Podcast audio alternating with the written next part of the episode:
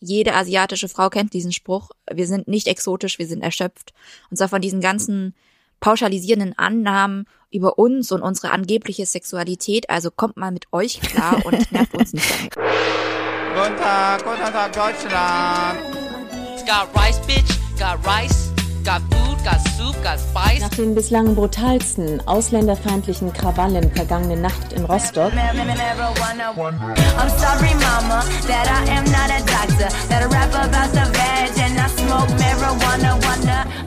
Hallo und herzlich willkommen bei Rise and Shine, dem Podcast für wirtdeutsche Perspektiven und Geschichten. Moderiert wird er unter anderem von mir, Vanessa Wu. Ich bin Journalistin, normalerweise bei Zeit Online. Und ich bin Mintu Tran, die andere Host vom and Shine Podcast. Ich bin auch Journalistin, arbeite sonst für den öffentlich-rechtlichen Hörfunk. So, wir sind zurück aus der Winterpause. Äh, wir waren ziemlich lange weg. Das tut uns voll leid. Es haben auch schon einige von euch bemerkt und uns angeschrieben und uns vorsichtig gefragt, wann wir denn wiederkommen. Ja, Vanessa, was haben wir denn gemacht diese letzten vier Monate? Also erstmal will ich sagen, dass wir waren ja drei Monate weg und wir haben aber drei Jahre durchgehend gepodcastet. Jeden Monat eine ganze Folge oder sogar ein bisschen mehr mit Bonusfolgen und so weiter. Ich fand, ich Ja. finde, dass man nach drei Jahren auch mal drei Monate Urlaub machen kann. Aber danke, dass ihr euch Sorgen gemacht habt. Ich versuche es mal eher so zu lesen.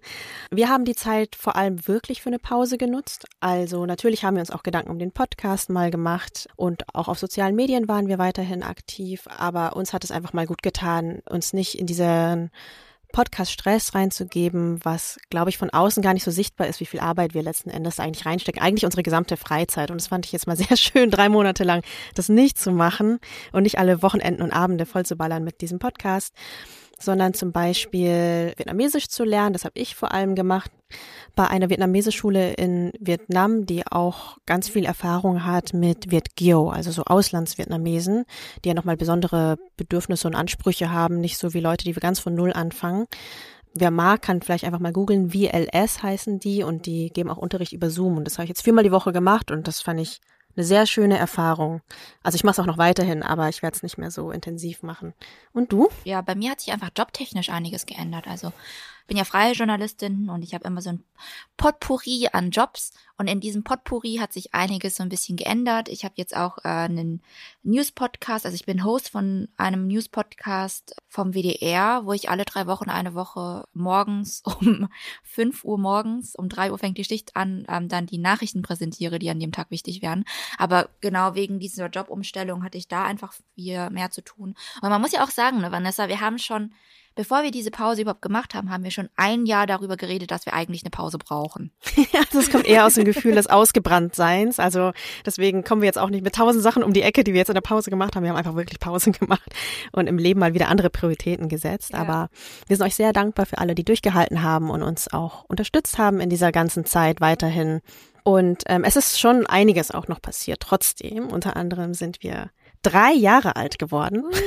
Also ich meinte gerade, wir äh, machen das seit drei Jahren, aber es war im Februar tatsächlich dann auch unser Geburtstag.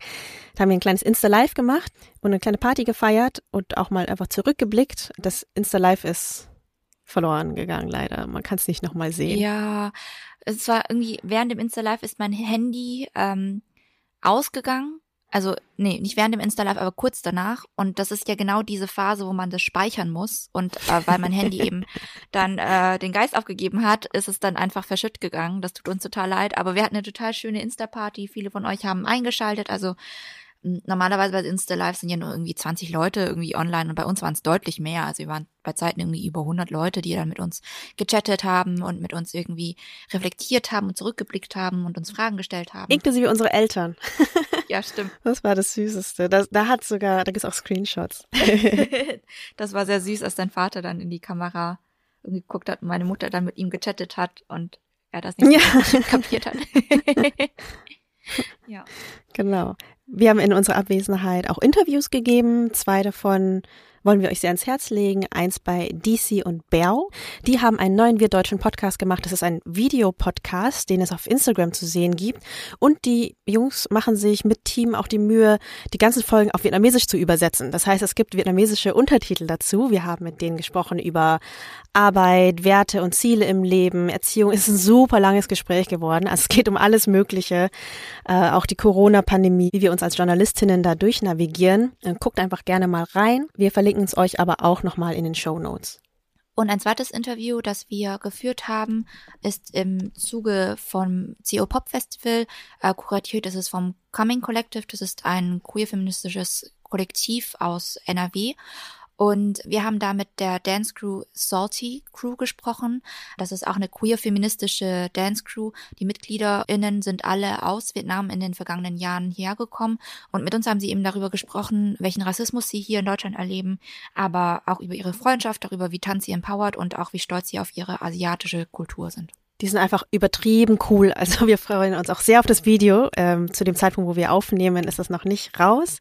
Aber ihr könnt es bald gucken und dann könnt ihr auch einfach schauen, wie cool die tanzen. Ähm, Wacking zum Beispiel ist so ähnlich wie Voging wird aber vor allem in Ostasien zum Beispiel getanzt, ist auch aus der queeren Szene heraus.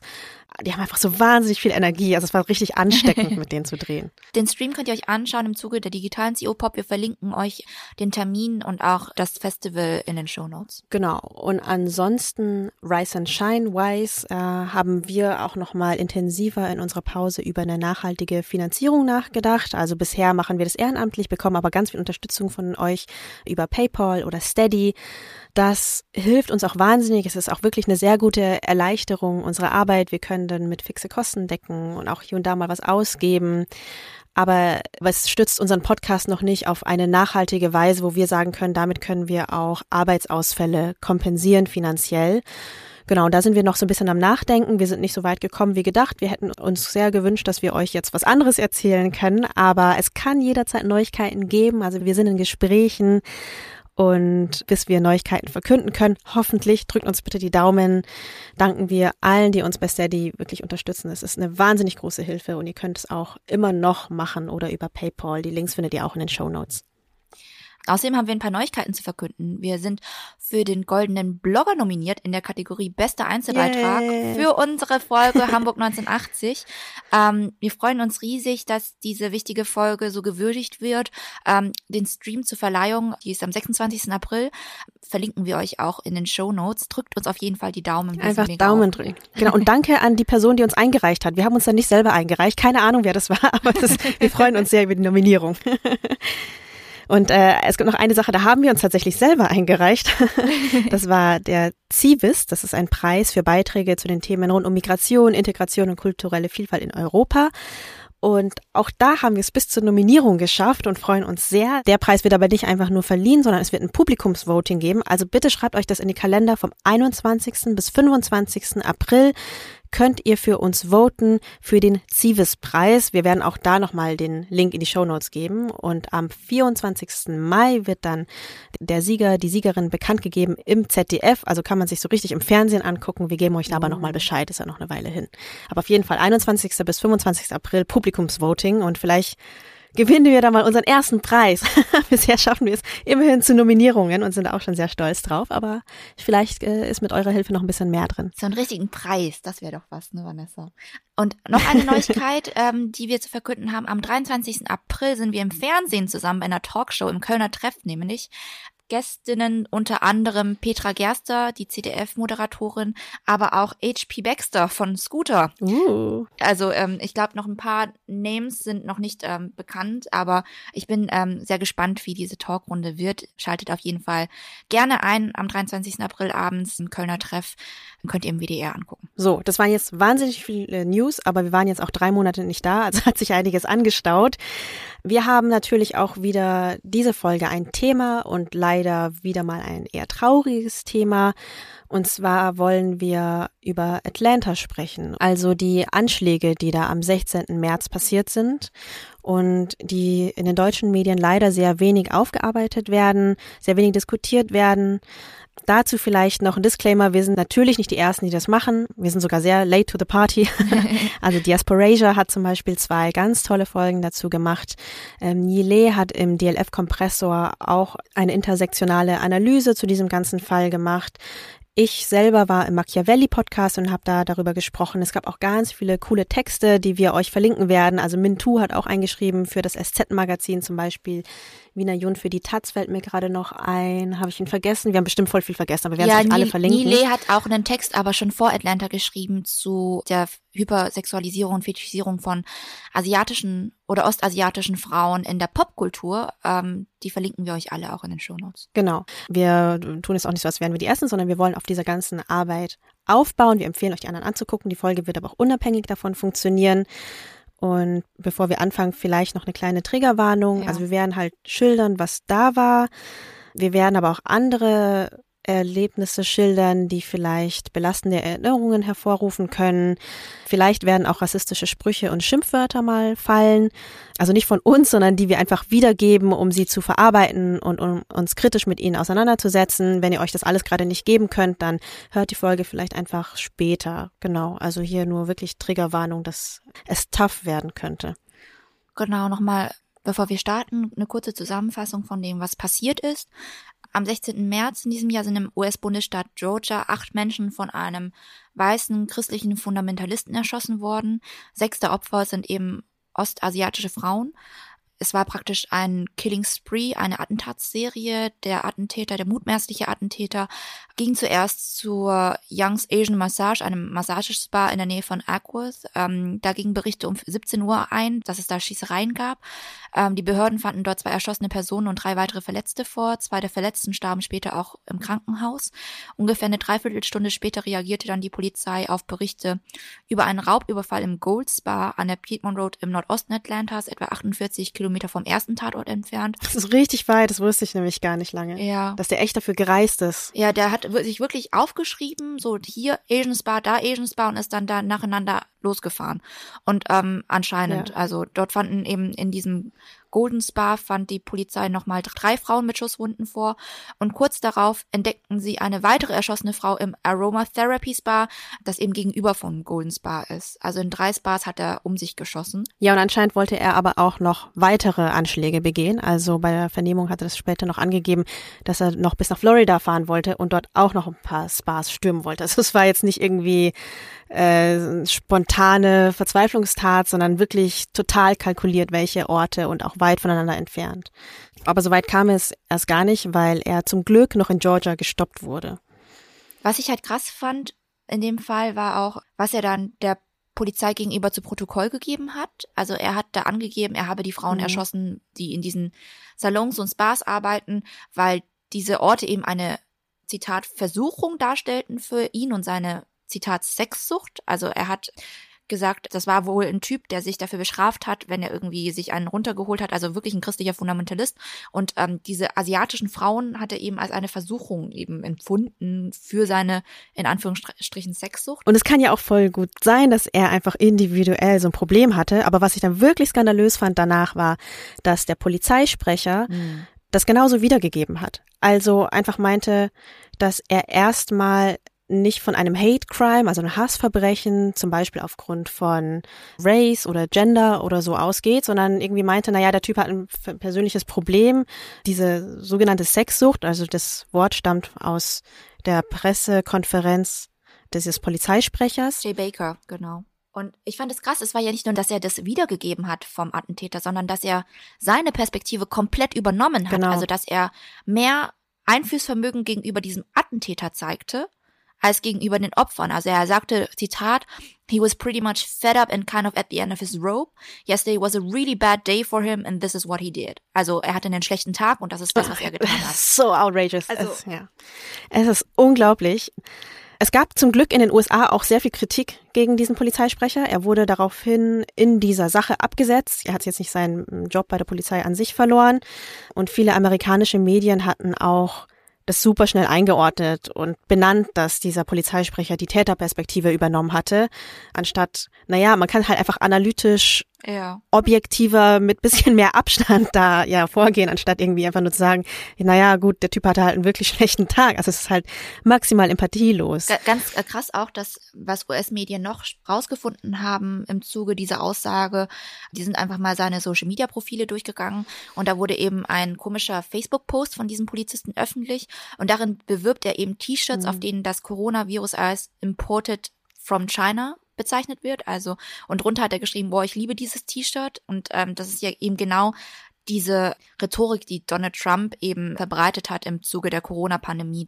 Das wäre das China-Virus, imported from China. Und ähm, da hat er natürlich auch nochmal viel Kritik dafür abbekommen. Also wir haben das nicht verifiziert. Wir wissen jetzt nicht, ob der Polizeisprecher auch das wirklich so gemacht hat, ob die Screenshots zum Beispiel echt sind. Sollte es so sein, wäre es halt nochmal krasser. Ne? Also wenn du einen Polizeisprecher hast, der einfach unkritisch die Täterperspektive wiedergibt, sehr viel Empathie mit dem mutmaßlichen Attentäter zeigt, sehr wenig Empathie im Vergleich dazu mit den Opfern und dann auch noch selber vielleicht so einen Hintergrund hat, wo er sich einbildet, dass AsiatInnen die Sündenbocke dieser Pandemie sind. Wortwörtlich eine explosive Mischung. Was jetzt die Opfer angeht, die getöteten Menschen, ähm, wir werden jetzt nicht alle Namen nennen, Ja. weil einige der Familien das wohl auch nicht so wollen. Aber wir wissen eben, sechs der Opfer waren ostasiatische Frauen, viele von ihnen älter, also im Alter unserer Mütter ungefähr. Es haben sich aber einige der Angehörigen auch den Medien gegenüber geäußert und von ihren ähm, getöteten Müttern und Großmüttern erzählt, zum Beispiel die Söhne von Hyungjang Grant. Und die berichten eben über ihre Mutter als eine hart arbeitende, aber sehr liebevolle Frau, die teilweise wochenlang in diesen Spas gearbeitet hat, ohne zu ihren Söhnen zurück nach Hause zu fahren und dort sogar übernachtet hat. I mean, you're working five, four, four or five months straight, no break, not coming home. What's your reaction to the way that they have handled the investigation into this shooting? You can't say that this isn't racially motivated. You don't kill eight people on a bad day, let alone one. How often would she tell you that she loved you? Ev- Every night. Every night before she goes to bed, she calls me or my brother. Randy Park hat das gegenüber einer Reporterin der NBC gesagt, von NBC Asian America. Also der Sohn von Hyunjung Grant geht eben von dem Hate Crime auch aus und er hat eine GoFundMe-Kampagne gestartet, die fast über zwei Millionen Dollar gesammelt hat.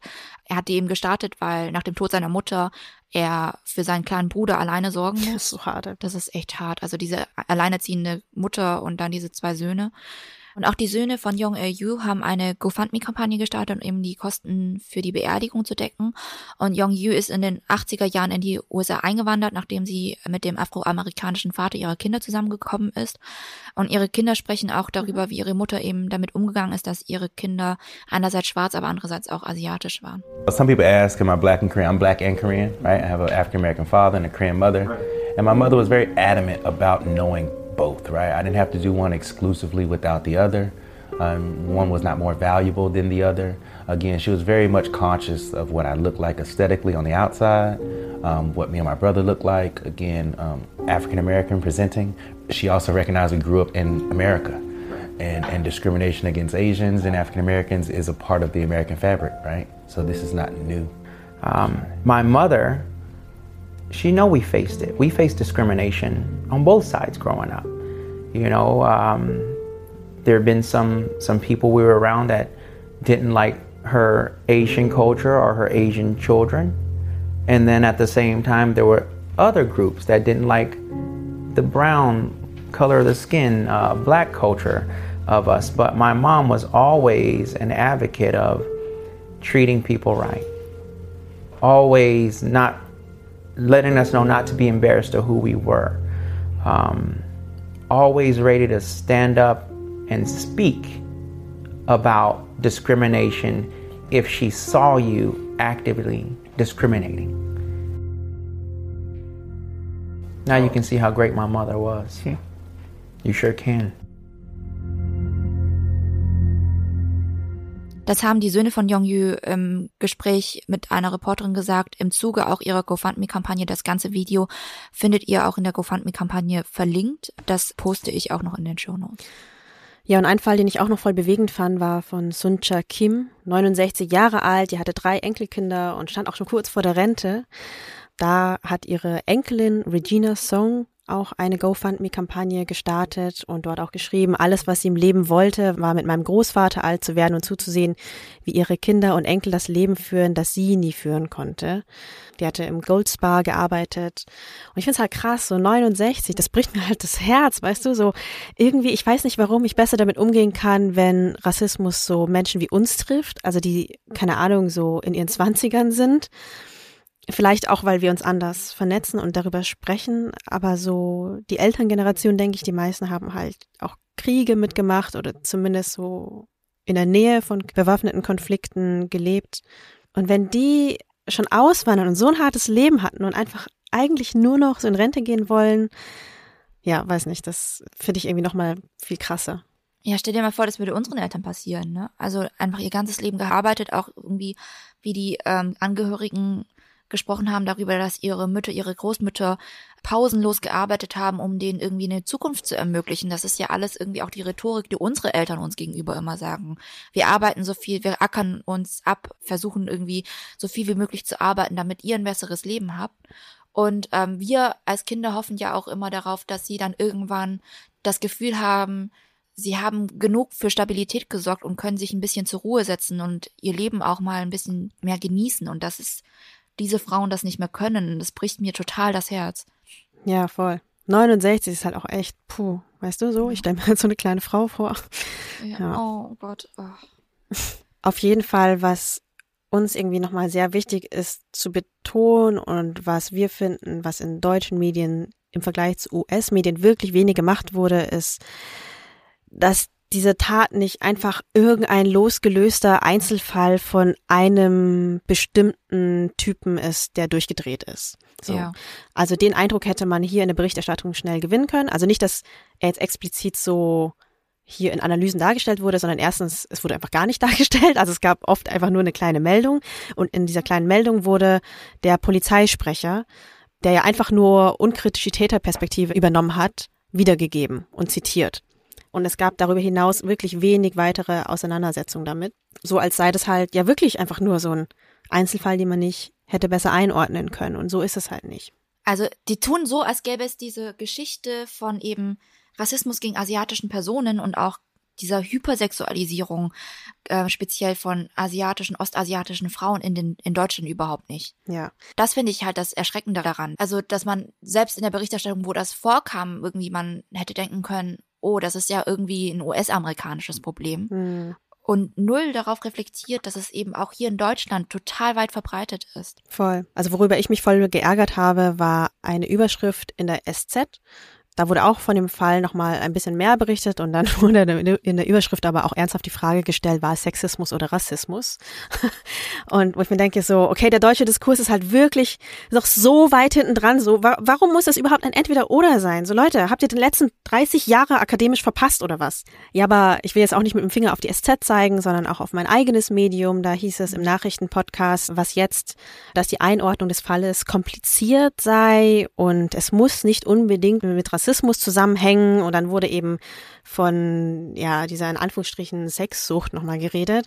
Also wir finden das so ein bisschen durch die Bank hinweg, diese Verwirrung damit, dass es ja, dass es nicht einfach beides gleichzeitig sein kann.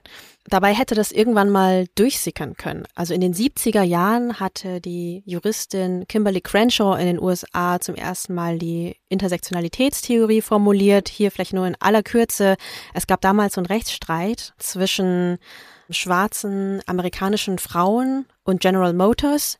Die hatten nämlich einfach pauschal schwarze Frauen gefeuert. So, und die sind gerichtlich dagegen vorgegangen wegen Diskriminierung, aber hatten nicht Recht bekommen, weil es hieß, es war keine rassistische Diskriminierung, denn die haben ja immer noch Schwarze, und zwar schwarze Männer, die am Fließband arbeiten, und es war auch keine sexistische Diskriminierung, weil sie ja immer noch Frauen im Betrieb hatten. Das waren dann vor allem weiße Frauen in der Verwaltung.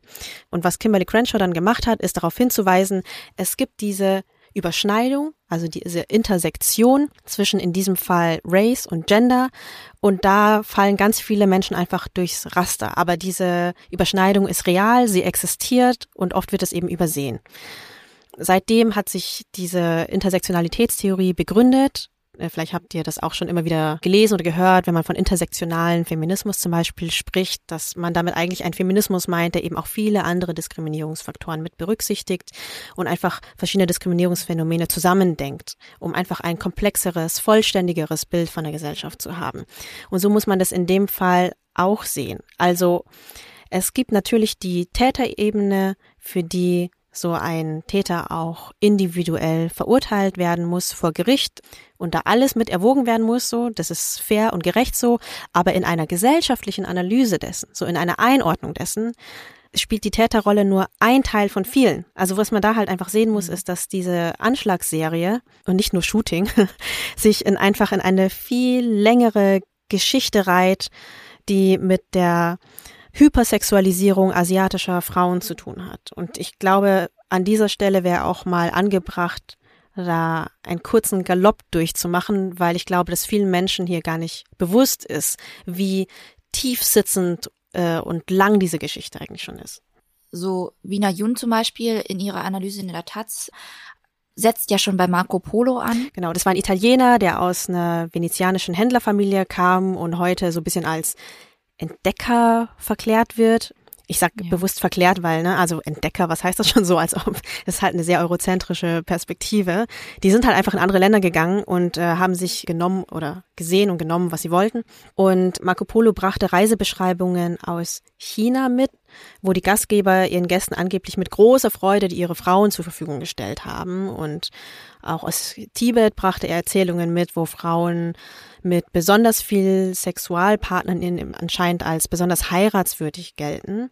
Was man halt dazu wissen muss, ist, dass diese Darstellungen von anscheinend super willigen asiatischen Frauen wahrscheinlich frei erfunden waren, weil Marco Polo verschiedenen Historikern zufolge wahrscheinlich gar nicht erst so weit gekommen war. Also wahrscheinlich war er nicht mal in Asien, hat aber irgendwelche Vorstellungen von asiatischen Frauen. Aber das ist ja egal, weil letzten Endes, wenn man in Europa damals wie heute sehr wenig über Ostasien weiß, dann nimmt man halt alles an, was man erfährt.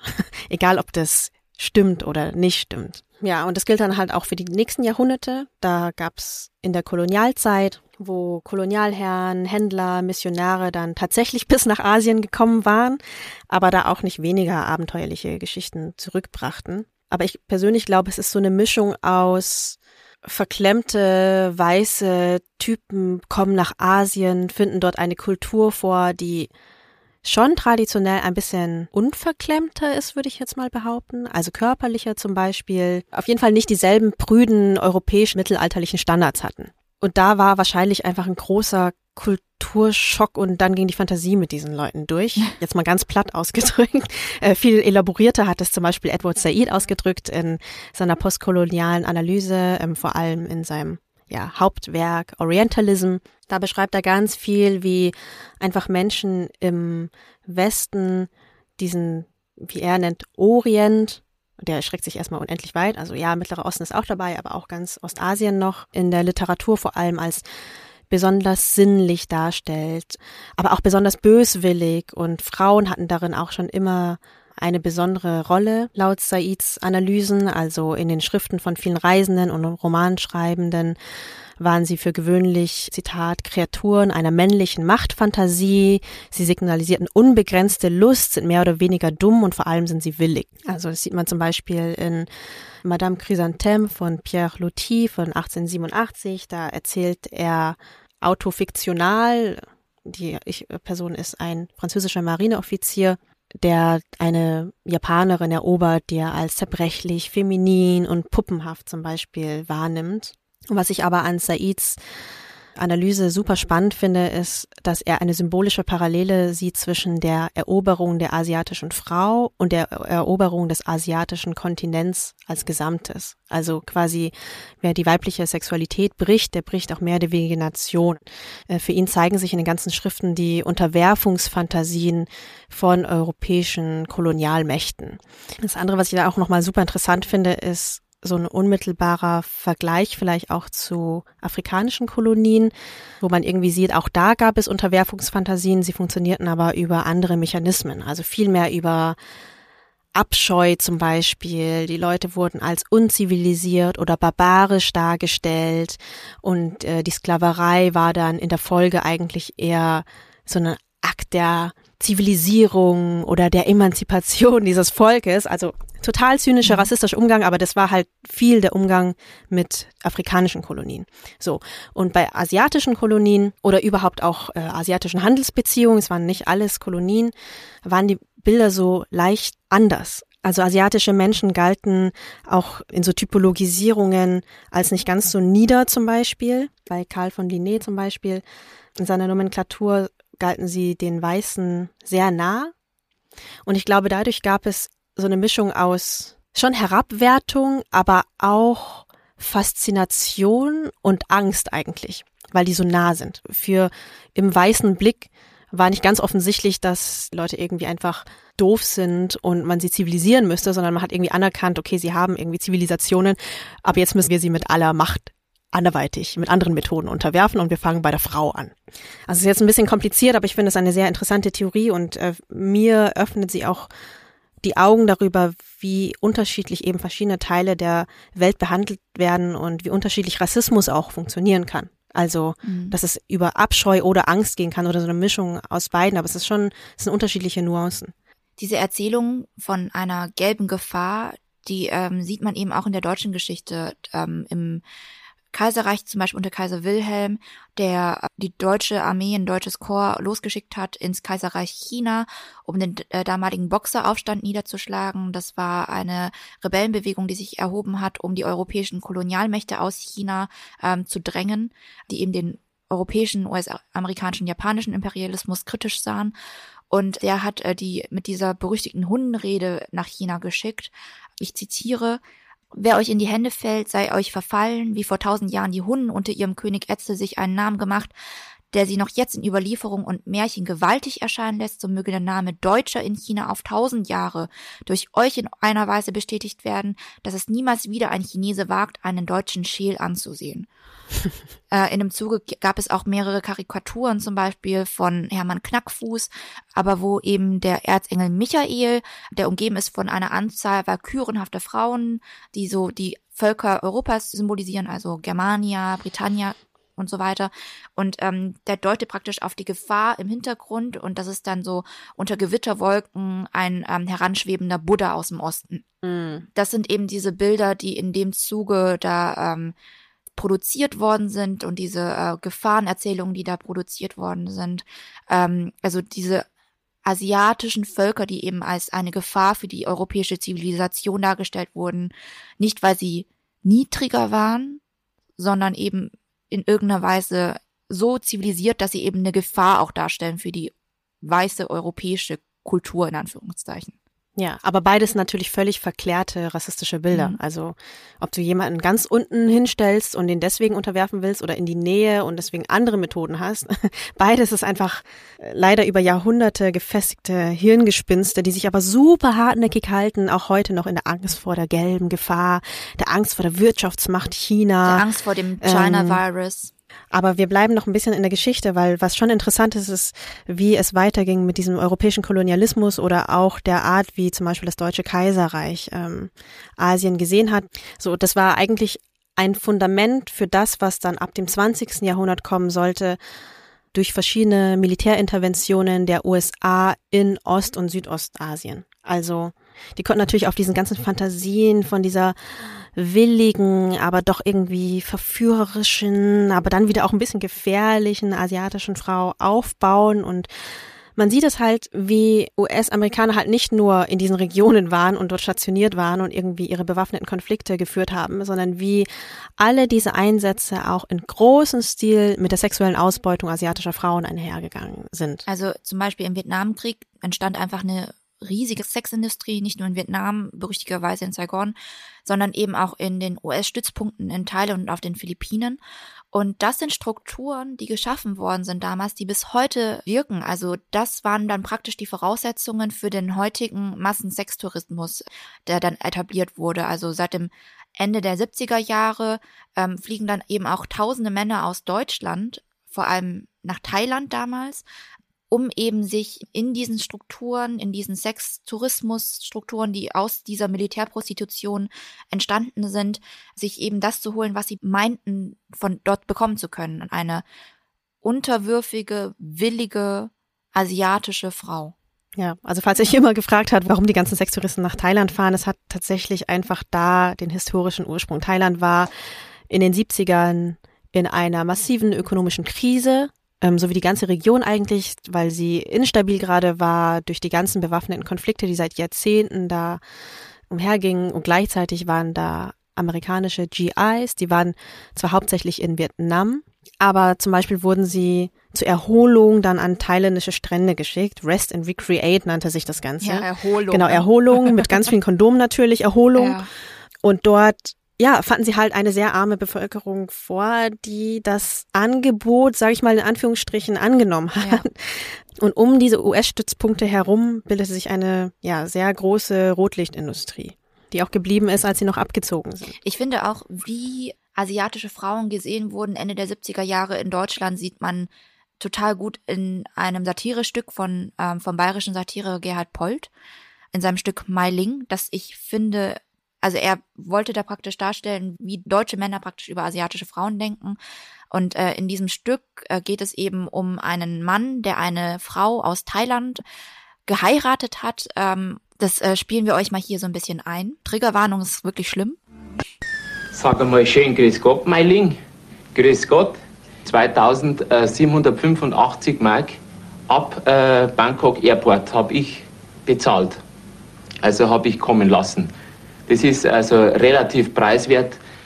Äh, natürlich 500 D-Mark mehr, wenn ich draufgelegt hätte, dann hätte ich auch ein Vietnamesin äh, kriegen können. Die sind noch etwas robuster, aber da gehen natürlich jetzt die Meinungen auseinander. Überhaupt so, das, das Schlafzimmer, also da sind ja berühmte Asiatinnen, da könnten es Deutsche sein. Gell? Ja, das ist absolut schlimm. Also ist es Satire, ja, das trifft auch irgendwo Ein einen Kern. Also, ich weiß nicht. Ich kann mir sowas trotzdem nicht geben. Vor allem als betroffene Person so Sätze zu hören, die man halt wirklich in der Realität schon so auch gehört hat von Menschen als betroffene Person. Mhm. Auch wenn das praktisch als Kritik gemeint ist, finde ich, es widert mich trotzdem einfach an, sowas zu hören, weil da einfach so ein bisschen eine Einordnung und Überspitzung fehlt. Genau, weil wir wissen ja auch nicht, geht das so darüber hinaus? Also natürlich ist das nicht immer so gleich die künstlerische Aufgabe, aber ich glaube, dass diese Art von Überspitzung in der Bevölkerung auf keinen Boden stößt. Ja. Weil ich glaube, die Bevölkerung ist nicht so weit zu erkennen, dass es ekelhaft oder ich behaupte einfach mal, die Bevölkerung ist nicht so weit zu erkennen, dass es ekelhaft. Wir müssen mal das Bild asiatischer Frauen hinterfragen, sondern viele werden sich einfach denken so, hö, hö, irgendwie lustig und ja, solche Typen gibt's wirklich und Ende, Ende der Reflexion. Ja. So bleiben solche Witze dann Witze einfach auf Kosten von Menschen, die das einfach traumatisiert oder retraumatisiert, sowas zu hören, führt aber nicht wirklich zu einer Veränderung. Ja, jedenfalls war das jetzt ein bisschen längerer historischer Exkurs, aber ich glaube, es ist einfach auch mal wichtig, das in dieser Ausführlichkeit festzuhalten, um einfach diese ganzen Witze, die bis heute noch so normal sind, einzuordnen und was für einen, ja, historischen, ideengeschichtlichen Nährboden sie schon haben. Und wir haben das immer wieder hier, glaube ich, auch angesprochen, so, dass Fetischisierung nervt und alles, aber in der Ausführlichkeit noch gar nicht erklärt. Aber es ist leider gar kein selbstverständliches Wissen. Also ihr könnt euch selber fragen, wie viele von euch kannten diese Geschichte, wie viele davon hatten mal im, im Geschichtsunterricht davon gehört. Und würde es eigentlich auch was ändern, wenn ihr das gewusst hättet, wie ihr mit solchen Witzen umgeht? Mhm. Im Zuge eben dieser ganzen Anschlagsserie habe ich einfach mal für mich und für das Stück, das ich für Süddeutsche Zeitung Magazin geschrieben habe, so ein bisschen zusammengefasst, was mir in den letzten Jahren oder irgendwie seit ich praktisch aus der Pubertät raus bin, alles an ekligen Sachen erfahren habe. Und wenn man das alles nochmal so geballt aufschreibt, denkt man sich so, what the fuck einfach, ne? Ja. Alleine schon, als ich irgendwie meine erste Beziehung hatte und Freunde von meinem Ex eben schon irgendwie gesagt haben, äh, was welchem Katalog hast du deine Freundin denn? Hm. Also das war so das Erste, woran ich mich erinnere, wo man sich mal geben musste. Ich war damals 17 Jahre alt. Ne? Ja, aber Klassiker. Ich wüsste nicht, welche Asiatin so einen Spruch halt noch nie abbekommen hat, wenn sie mit einem Weißen zusammen ist. Ja. Oder ich habe ja auch oft in der Gastrobranche gearbeitet, in meinem Studium, habe in Hotels Zimmerservice hingebracht, also Essen gebracht und auch also im Dinner- und Frühstücksservice gearbeitet. Aber vor allem, was Zimmerservice anging, hatte ich immer, da war ich immer so ein bisschen auf der Hut, weil ich wusste einfach, was kommt. Also da wurde ich schon einige Male von Typen gefragt, praktisch, die irgendwie mittelalt und weiß waren, so komisch angeguckt und gefragt, wo ich denn so herkomme. Und ich wusste genau, auf was sie hinaus mhm. wollten. Oder äh, alleine Dating-Erfahrungen, ne? Also alleine, wenn man als asiatische oder ostasiatisch aussehende Frau in Dating-Apps irgendwie sich bewegt, was man da alles für Sprüche und Andeutungen bekommt, ist wirklich richtig widerlich. Also von den Typen, die dir super Like geben und im Hintergrund ein Samurai-Schwert haben und irgendwie ähm, japanische Tattoos, oh darüber brauchen wir gar nicht reden. Ew. Aber, Ew. aber halt auch äh, so Sprüche, die man dann einfach bekommt. Also Freundinnen, die darüber berichtet haben, dass sie praktisch von Typen gefragt wurden, ob sie unten genauso eng seien wie ihre Augen. Hm, das ist so eklig. Also das ist halt einfach unsere Normalität. Vor allem eine, die, wenn du echt sagst, du hast sie extra nochmal aufgeschrieben, die wir auch selber so hingenommen haben. Ja. Weil ich merke das auch so, klar, wenn du anfängst zu erzählen, fallen mir auch noch irgendwie 30 andere Geschichten ein. Aber ich verdränge sie so alle. Und wir teilen sie auch untereinander so wenig, wie viel und wie normal das eigentlich ist. Aber es schleicht sich auch gleichzeitig so in das eigene Unterbewusstsein ein. Also ich bin zum Beispiel immer so leicht paranoid, auch beim Tanzen zum Beispiel. Ich tanze Tango. Ja. Und wenn ich irgendwie merke, dass so Typen, die tanzen irgendwie mit einer Asiate nach der nächsten, es könnte natürlich Zufall sein, aber in meinem Kopf geht's dann halt gleich los. Ne? Also ich denke mir gleich, okay, ew, vielleicht will ich mit dem nicht mehr tanzen. Vielleicht tue ich mit dem auch voll Unrecht damit. Ja. Das gleiche ja bei mir auch beim Daten. Also wenn ich mit Typen irgendwie beim zweiten Date, also ich habe die relativ früh schon gefragt, ob ich die einzige Asiatin praktisch war, die sie gedatet haben. Ja, aber das ist total bescheuert. Aber sobald einer sagt, irgendwie meine Ex-Freundin war auch Asiatin, geht bei mir gleich sofort ein Kopfkino los. Ja, stimmt. Oh ja, oh mein Gott. Ja, oder wenn jemand irgendwie von mehreren Asiatinnen erzählt, dann ist, ist bei mir auch alle Alarmglocken gehen einfach ja, an. und ähm, vielleicht tue ich den Typen ja auch total unrecht. Vielleicht war das einfach keine Ahnung. Das war dann ja dem Studium kennengelernt. Sie haben sich gut verstanden und das war dann die erste asiatische Freundin. Hat er irgendwie auf, aus Zufall mich kennengelernt. Aber so bei mir geht halt sofort das Kopfkino dann los. Boah krass, hat der einen Fetisch? Vielleicht auch unterbewusst muss ich mich in Acht nehmen. Und total oft habe ich Dates dann auch einfach beendet und gesagt, nee, irgendwie mit dir will ich erstmal nicht weiter daten. Also es ist immer so ein bisschen ein komischer Gedanke, wenn es darum geht, so interracial zu daten. Also es sind immer Dinge, die einen beschäftigen, wenn du mit einer Person irgendwie auf ein Date gehst, die nicht asiatisch ist. Ja, aber bei mir beeinflusst das sogar die Art, wie ich andere Menschen grundsätzlich sehe. Also ich muss sie nicht mal daten, aber wenn die irgendwie mal fallen lassen, dass sie asiatische Frauen toll finden oder so, das ist irgendwie gleich so ein Moment bei mir, weil es einfach auf vielen schlimmen Erfahrungen beruht. Also ich bin mir sicher, dass uns auch einige Leute zuhören, die auch asiatische Frauen toll finden. Hallo. Aber das ist einfach nicht, es kann man nicht als Kompliment nehmen. Also ich glaube, manche denken ja, ja gut, das ist halt so, wie ich Frauen mit, weiß ich nicht, mit einer bestimmten Körperform voll attraktiv finde. Aber das ist es nicht, weil wir sind einfach so divers. Erstens, was ist Asien? So kann alles sein von äh, Sri Lanka bis Südkorea zum Beispiel oder auch Afghanistan, Iran, ähm, was noch Westasien ist. So, was davon ist jetzt irgendwie spezifisch asiatisch? Und auch, selbst wenn du innerhalb eines Landes guckst, gibt's so viele Schattierungen einer Hautfarbe, auch wenn du nur Vietnam nimmst zum Beispiel, so viele Körperformen, so viele, also von Persönlichkeiten fange ich jetzt gar nicht erstmal an, sondern man kann uns einfach nicht über einen Kamm scheren, das, das funktioniert nicht. Und wer das tut, hat halt eine ganz bestimmte rassifizierende Sicht auf asiatische Ja. Frauen. Ja, auch wenn Typen irgendwie gesagt hat, du bist so eine süße kleine Asiatin. Und ich so, erstens, ich bin nicht klein. Und ich bin auch nicht klein und süß, sondern ich bin vom Körpertyp auch komplett anders. Ja, aber die, Also, die sehen halt, was sie äh, sehen wollen, ne? Also das, man wird ja. irgendwie wahrgenommen wie dieser Stereotyp. Und ja, man genau. will halt auch, und man will das nicht sein, weil man will ja letzten Endes das sein, wer man wirklich ist, so. Und ich empfinde es auch als Beleidigung aller anderen asiatischen Frauen, wenn da jemand mit dieser Brille auf die Welt so zukommt. Aber okay, ich will jetzt auch nicht Leute so hart shamen, die ähm, so denken. Das könnte jetzt auch so rüberkommen. Weißt du, Individuen, finde ich, können auch nur bedingt viel dafür, wie sie gesellschaftlich geprägt sind. Da bin ich schon so weit, dass ich irgendwie Individuen gegenüber mild sein kann. Ich habe aufgrund schlechter Erfahrungen, halte ich mich zwar lieber fern von solchen Menschen, aber ich finde jetzt nicht, dass jemand so an sich ein schlechter Mensch ist, weil wie gesagt, ähm, man kann bis ins 13. Jahrhundert zurückgucken und es sind einfach Bilder, die sich die ganze Zeit weiter transportieren und im Westen einfach sehr stark verbreitet sind und dann anscheinend auch bei X, Y und Z einfach angekommen sind. Was ich dann eher wichtig finde, ist, dass sich solche Menschen reflektieren und dass sie auch so unsere Reaktion vielleicht mal zum Anlass nehmen, sich zu reflektieren, anstatt ja, weiß ich auch nicht, sie einfach weiter zu verbreiten oder sogar zu verteidigen. Das finde ich ja immer das Schlimmste, ne? Also in wie viele Diskussionen ich mich mit solchen Leuten begeben habe, die dann irgendwie ähm, so selbstgerecht auch sind, anstatt Ja. einfach mal anzunehmen, dass es vielleicht schwierig sein könnte. Die dann halt einfach irgendwie argumentieren mit ihrer eigenen Erfahrung mit Asien, dass sie da waren, dass sie sich bestimmtes Wissen angeeignet haben. Und ich so, das kann ja alles, es ist ja alles schön und gut und es ist ja schön, aber So sprich mir meine Erfahrung nicht ab und du musst Genau. auch sehen, was für Erfahrungen Also ich meine, machen. wir sind ja auch in Beziehungen mit weißen Männern. Wir verurteilen die ja auch nicht dafür, dass sie mit uns zusammen sind. So darauf soll es ja auch nicht hinauslaufen. Es geht einfach um einen ja sensiblen Umgang damit und dass wir das nicht als Kompliment empfinden, wenn jemand asiatische Frauen sehr heiß findet. Ja, jedenfalls wollten wir in der Folge ja über Atlanta sprechen und wir haben da einfach einen großen Bogen auch gemacht zur europäischen Geschichte, weil auch so eine Sache wie in Atlanta passiert ist, auch in Deutschland hätte passieren können.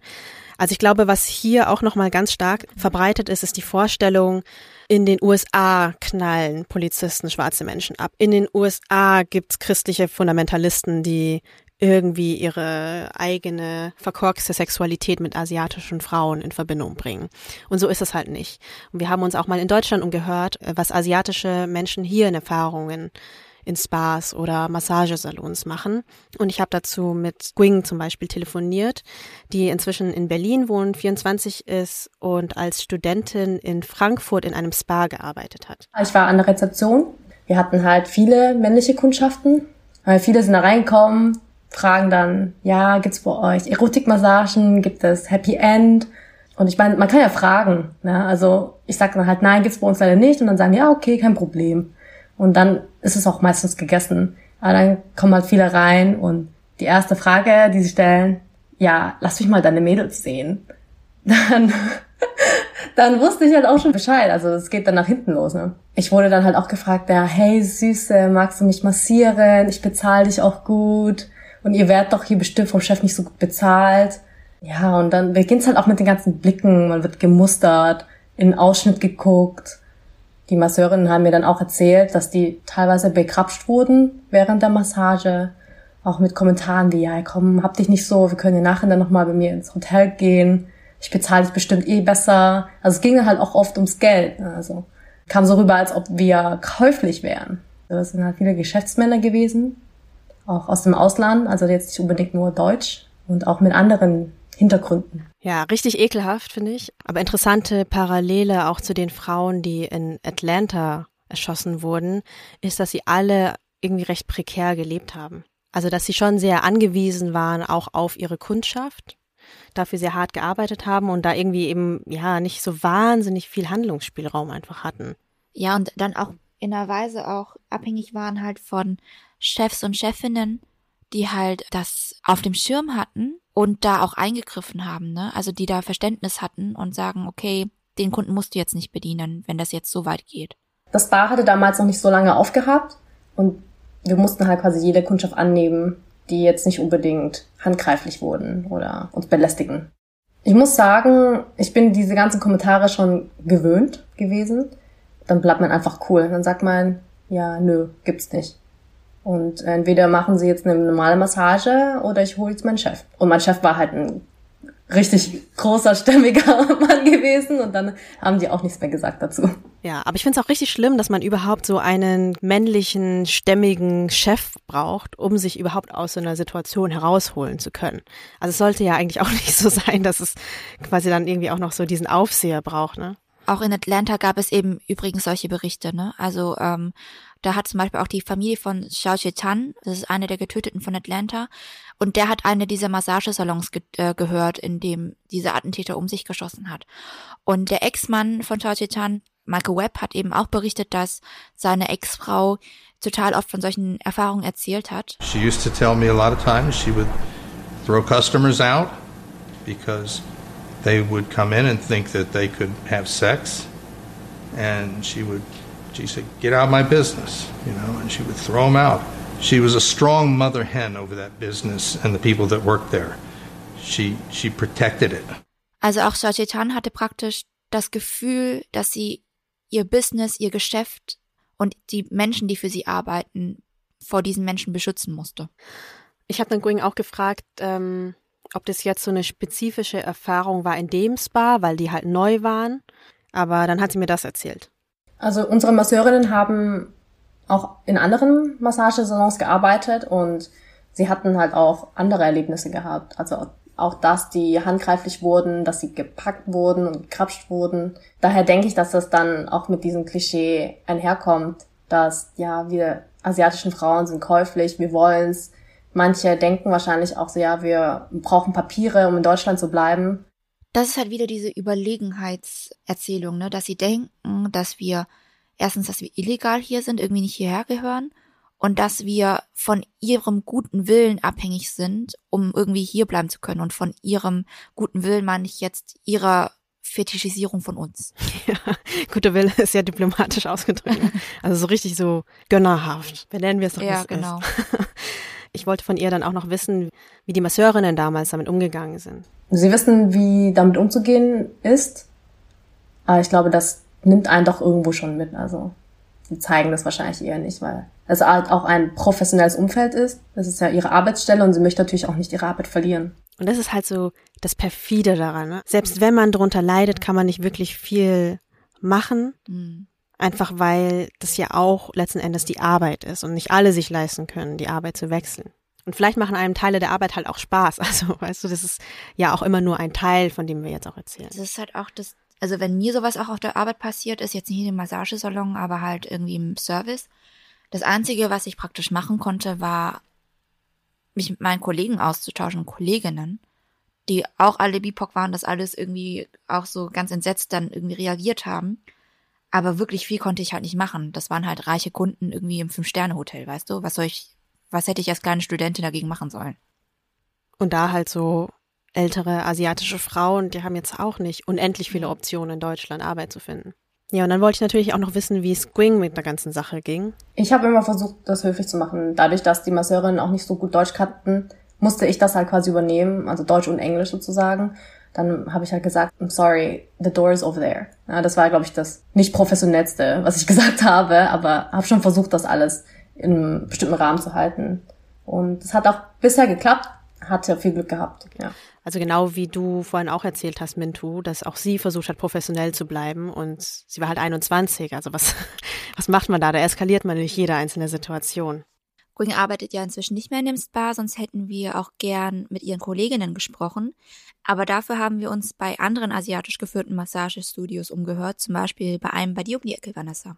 Ja, genau. Ich habe da einfach mal angerufen. Da gehe ich auch manchmal hin und die Masseurin wollte auch lieber anonym bleiben, deswegen vielleicht nur so viel zu ihr. Sie macht Thai-Massagen in so einem super bürgerlichen Viertel mit Altbauten, Grundschule, Park in der Nähe, also wirklich nicht irgendwie Trash in irgendeiner Form. Sie ist auch schon ein bisschen älter und hat eine Tochter Anfang 20. Und wir haben telefoniert und weil ich ihre Aufnahme jetzt direkt aus dem Telefonlautsprecher aufgenommen habe, ist die Tonqualität jetzt leider nicht so gut. Ich hoffe, man versteht sie trotzdem einigermaßen und zur Not fassen wir das nochmal so am Ende ein bisschen zusammen. Ähm, ich habe sie jedenfalls am Anfang gefragt, ob sie ganz ähnliche Erfahrungen gemacht hat wie Gwing, also ob da auch Männer reinkommen, die eigentlich auf was ganz anderes raus sind als Massagen. Hier muss immer extra sagen, wir Massage für Gesundheit. Und die Kunde fragt, was ist für Gesundheit? Also sie muss wohl oft extra klarstellen, dass es bei ihr nur Gesundheitsmassagen gibt und keine sexuellen Dienstleistungen, keine Erotik steht ja auch oft bei den Schaufenstern und dass da einige wohl auch enttäuscht waren, als sie das gesagt hat und dann durch die Blume nach mehr gefragt haben. Ähm, sie selber nimmt es aber anscheinend mit Humor. Sie hat vorhin auch gescherzt, was dieses Meer denn überhaupt sein soll, weil Handstände macht, macht sie zum Beispiel nicht. Es ist voll gut, dass sie das mit Humor nimmt. Das ist ja auch irgendwie eine Art, um damit umzugehen und überhaupt irgendwie jeden Mhm. Tag da überhaupt nochmal auftauchen zu können. Aber ich kann mir trotzdem vorstellen, dass es irgendwann einfach nervt, wenn Leute ständig irgendwie meinen, hey, kann man hier auch ficken? Müssen wir das piepen? Vielleicht biete ich das im Nachhinein. Oder wir lassen es so raw, wie wir sind. ja, aber die Leute sind ja wirklich so grob, ne? Also genau, ich habe äh, sie das auch gefragt, ob sie das einfach nervt und das sagt sie auch. Nerv ist normal ein Nerv, aber wir müssen Geduld, weil viele Leute verstehen falsch. Genau, also sie sagt, es sei nervig, aber Thai-Massagen würden halt so assoziiert und es gäbe ja auch wirklich Läden, die Erotik anbieten. Also einige Frauen entscheiden sich ja ganz bewusst so und das finde ich, glaube ich, an der Stelle auch nochmal wichtig festzuhalten, dass wir zwar verurteilen, dass asiatische Frauen automatisch mit Sex verbunden werden, aber wir verurteilen das, weil diese Assoziation halt leider oft mit so einer Entmenschlichung und auch mit sexualisierter Gewalt einhergeht. Aber wir verurteilen das nicht, äh, weil Sex an sich jetzt irgendwie schlecht ist oder wir uns davon distanzieren wollen. Also wir verurteilen keine Sexarbeit. Sexarbeit ist Arbeit und äh, wenn jemand das aus freien Stücken Mhm. macht, ist das einfach ja die Art, wie sie äh, ihr Brot verdient. Das ist auch vollkommen in Ordnung so. Ja. Wir respektieren das und ihr hoffentlich auch. Was nervt, ist einfach, wenn Typen alle über einen Kamm scheren, weil wir halt aussehen, wie wir aussehen. Also wir, wir können ja nichts dafür, dass wir so aussehen, wie wir aussehen. Und auch diese ganzen Vokabeln, die dann immer rumschwirren, du bist ja so exotisch und so. Und ich glaube, jede asiatische Frau kennt diesen Spruch. Wir sind nicht exotisch, wir sind erschöpft. Und zwar von diesen ganzen pauschalisierenden Annahmen über uns und unsere angebliche Sexualität. Also kommt mal mit euch klar und nervt uns nicht. Damit. Genau. Aber zurück zur Masseurin. Wir haben sie noch gefragt, woher sie glaubt, dass diese ganzen Assoziationen kommen. Also warum Leute von Thai-Masseurinnen auch automatisch gleich Sexarbeit erwarten.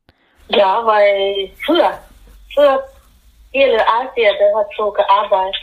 Das, das ist eine einfache Arbeit, wenn man kann gut Geld bekommen.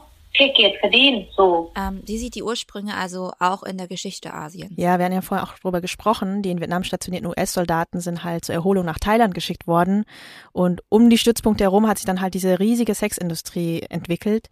In einer Zeit auch noch, wo die Region bitterarm war. Also für viele Frauen vom Land war Sexarbeit halt eine relativ einfache Option, an Geld zu kommen. Zumindest viel einfacher, als jetzt zu versuchen, irgendwie in Krisenzeiten mit Landwirtschaft zu überleben oder sich als Hausmädchen in irgendwelche sklavenähnlichen Zustände zu begeben. Und ich glaube, diese historischen und ökonomischen Hintergründe muss man berücksichtigen, um einfach zu verstehen, was diese Masseurin meint, wenn sie sagt, dass Sexarbeit einfache Arbeit ist, mit der man viel Geld verdienen kann. Genau, und vor diesem Hintergrund findet sie auch diese ganzen Sprüche und Klischees, die wir jetzt hier auch verurteilen, gar nicht so schlimm.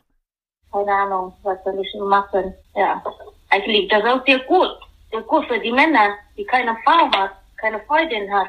Dann kann man so die diese äh, Beruf besuchen. Ja, das denke ich. Ähm, für sie ist in Deutschland also eine Art Win-Win-Situation. Also Männer, die keine Partnerin oder keinen Partner haben, können ihrer Aussage nach dann in Deutschland einfach Sex kaufen und in den Puff gehen. Warum denn nicht? In Thailand sei das nicht so ohne weiteres möglich. Also ich kenne mich da nicht so aus, aber ich kann mir vorstellen, dass Sextourismus ähm, in Südostasien vor allem für internationale Touristen ist und nicht so für ärmere Männer aus der Region. Die würden laut der Masseurin einfach übergriffig bis gewalttätig werden und töten auch einfach Frauen für Sex. Manchmal sogar 70 Jahre alte Oma auch gestorben von Jung, nur Sex haben. Ähm, sie erzählt hier, dass ihre eigene Oma wohl mit 70 getötet worden ist von einem Mann. Ein, also richtig heftige Geschichte. Ja, das ist auch einfach heftig, was für Geschichten so rauskommen, wenn man mit solchen Frauen einfach ab und zu mal spricht und sich einfach ein bisschen länger unterhält. Aber ich finde es auf jeden Fall voll traurig, dass die Lage dort, wo man herkommt, einfach noch viel schlimmer sein kann als da, wo man jetzt ist. Weil auch hier ist es ja nicht cool und auch hier nimmt es ja eher mit Zynismus und versucht irgendwie Geduld an den Tag zu legen. So, das sagt ja schon was darüber aus, dass sie das eigentlich auch nicht in Ordnung findet. Aber halt im direkten Vergleich, ja, ist es irgendwie wohl nicht so schlimm, wenn hier äh, immer Männer reinkommen und nach Sexarbeit fragen. Trotzdem ging aber auch an ihr die Anschläge von Atlanta natürlich nicht spurlos vorbei. Wir sind sehr, sehr Angst und auch sehr traurig, weil die Frau, die, die, die nur arbeiten, die tun nur für ihr Leben. Das ist nur Beruf, nur Job, weißt du? Genau, sie sagt hier auch nochmal, dass der Fall sie sehr traurig gemacht hat, weil die Frauen in Atlanta ja auch einfach das gemacht haben, was sie macht. Also sie machen ja einfach nur ihren Job. Ähm, vielleicht ist es auch nochmal wichtig, sich immer wieder hervorzurufen. In Atlanta wurden nicht einfach irgendwelche asiatische Frauen erschossen, also keine Anwältinnen oder Topmanagerinnen oder so. Es waren Frauen, die erstens älter waren und zweitens in super prekären, ähm, in so einer Art ökonomischen Nische gearbeitet haben, die historisch asiatischen Frauen vorbehalten ist, nämlich körpernahe Dienstleistungen. Genau, in dem Atlanta-Fall kommt einfach total viel zusammen. Rassismus, Sexismus, Klassismus, also die Diskriminierung von armen Menschen. So, also ich glaube, man kann den Fall gar nicht verstehen, wenn man nur eine von diesen Kategorien sich anguckt. Ja, jedenfalls haben wir immer wieder davon gesprochen, dass vor allem asiatische Frauen gewisse Klischees treffen, dass man sie super sexualisiert und mit ihnen verbindet, unterwürfig und willig und gefügig und so weiter zu sein. Aber natürlich sind es nicht nur Frauen. Wir haben jetzt diesen Begriff einfach so selbstverständlich benutzt. Es geht eigentlich um asiatische Menschen, die in irgendeiner Form als weiblich gelesen werden oder gesehen werden. Das betrifft natürlich dann auch Transfrauen, aber auch schwule Männer erleben echt erstaunlich viele Parallelen. Also ich habe zum Beispiel mit Martin gesprochen, der 27 ist, in Ostdeutschland aufgewachsen. Jetzt lebt er in Wien, man hört es auch ein bisschen. Und er lebt offen schwul und hat mir von ziemlich ähnlichen Stereotypen berichtet. Also als Schule Asiat habe ich auch so viele Erfahrungen machen müssen. Also ich weiß ja nicht, ob du Gay Romeo oder Planet Romeo kennst. Ja, das sind diese Online-Portale für schwule und bisexuelle Männer und auch für Transgender. Und ich habe da jetzt bei mir so angegeben, bei meinen sexuellen Vorlieben, dass ich flexibel bin. Also flexibel bedeutet, dass ich sowohl ein aktiver als auch ein passiver Part bin. Und dann hatten mich schon mal einige Typen mal so gefragt, ja, wie kann man denn als schwuler Mann auch aktiv sein?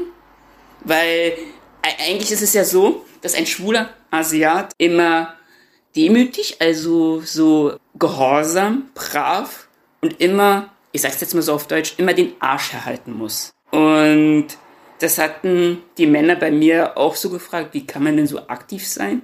Und da dachte ich mir so, was geht denn in deinem Kopf bitte ab? Hast du so viele Pornos geschaut? Mhm. Ja, das, was er mir erzählt, haben mir auch tatsächlich andere schwule asiatische Freunde von mir erzählt. Deswegen so das, was er mir erzählt, diese Stereotype, die es gegenüber schwulen asiatischen Männern gibt, ähm, da klingelt sofort was bei mir auch. Totale Alarmglocken. Martin hat ja auch reflektiert, woher er meint, woher diese Stereotype eben gegenüber schwulen Männern kommen. Genau, weil das ja alles ja auch von diesen ganzen ähm, Pornoindustrie auch so entstanden wurde. Dass jetzt so schwule Asiaten immer Bottom, also es gibt ja diese Begriffe Bottom, Verse und Top. Also ich denke mir dann so durch diese ganzen, ich sag's jetzt mal so asiatischen schwulen Pornos, hat sich dann das Ganze bei den ähm, männlichen Zuschauern, weil ich sage jetzt nicht nur, dass jetzt nur homosexuelle Männer jetzt auch so schwulen Pornos anschauen, sondern auch heterosexuelle Männer, dass sich das dann irgendwann bei denen so sehr fixiert hat, dass sie dann immer diesen Glauben haben, okay, ein, ein schwuler Asiat muss immer Bottom sein. Und da, da denke ich mir auch so, hallo?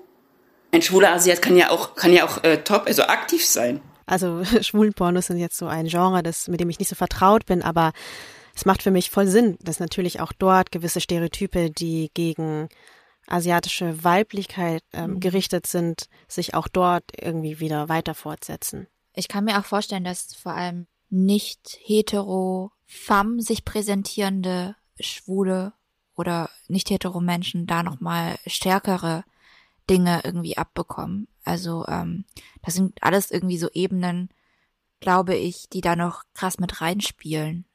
Ich habe ihn dann auch noch gefragt, wie er selber damit umgeht, also mit diesen ganzen wirklich krassen Dingen konfrontiert zu sein. Ähm, dann suche ich die Offensive und ähm, sage zu denen, du, ich finde es nicht in Ordnung von dir, dass du diesen Gedanken hast. Dann versuche ich ja auch den irgendwie zu erzählen, dass es auch Asiaten gibt, die aktiv sind, die aktiv sein können. Und äh, es kommt dann auf den Gegenüber wieder drauf an, ob er jetzt damit offen umgeht oder ob er doch in seiner in seinen Schubladengedanken drinnen steckt. Ich habe irgendwie weiter, ich habe Lust darauf, das irgendwie den Männern zu sagen, wenn sie mir dann so kommen, weil ich denke mir dann auch so, äh, ich werde mich jetzt nicht irgendwie klein beigeben. Also ich finde es voll bewundernswert, dass er überhaupt die Offensive sucht. Ähm, aber klar, wenn ja. man nicht klein beigeben will, dann ist das wahrscheinlich eine Richtung, Leuten irgendwas zu erklären. Aber dass man dann auch irgendwie Grenzen für sich setzt irgendwann und sagt, na ja, ich kann ja. nicht jedem alles erklären. Und vor allem kann man Leuten nicht immer auch was erklären, wenn es einen selber voll verletzt.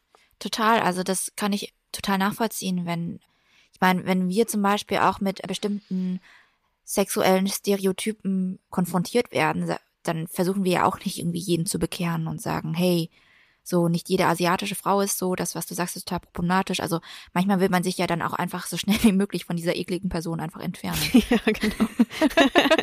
und das ist auch wirklich legitim und verständlich. Also wirklich Respekt für alle, die das Gespräch suchen ähm, und alle, die schon mal das Gespräch bekommen haben. Ich glaube, seid mal ein bisschen dankbar. Das ist wirklich eine harte, undankbare Aufgabe, ähm, einem Menschen, der einem schon so nahe gekommen ist, in so einem verletzlichen Moment irgendwie auch noch versuchen aufzuklären. Genau, das sind halt jetzt diese persönlichen Geschichten, von denen wir euch berichten, sowohl von uns persönlich als auch von unseren Hörerinnen und Hörern.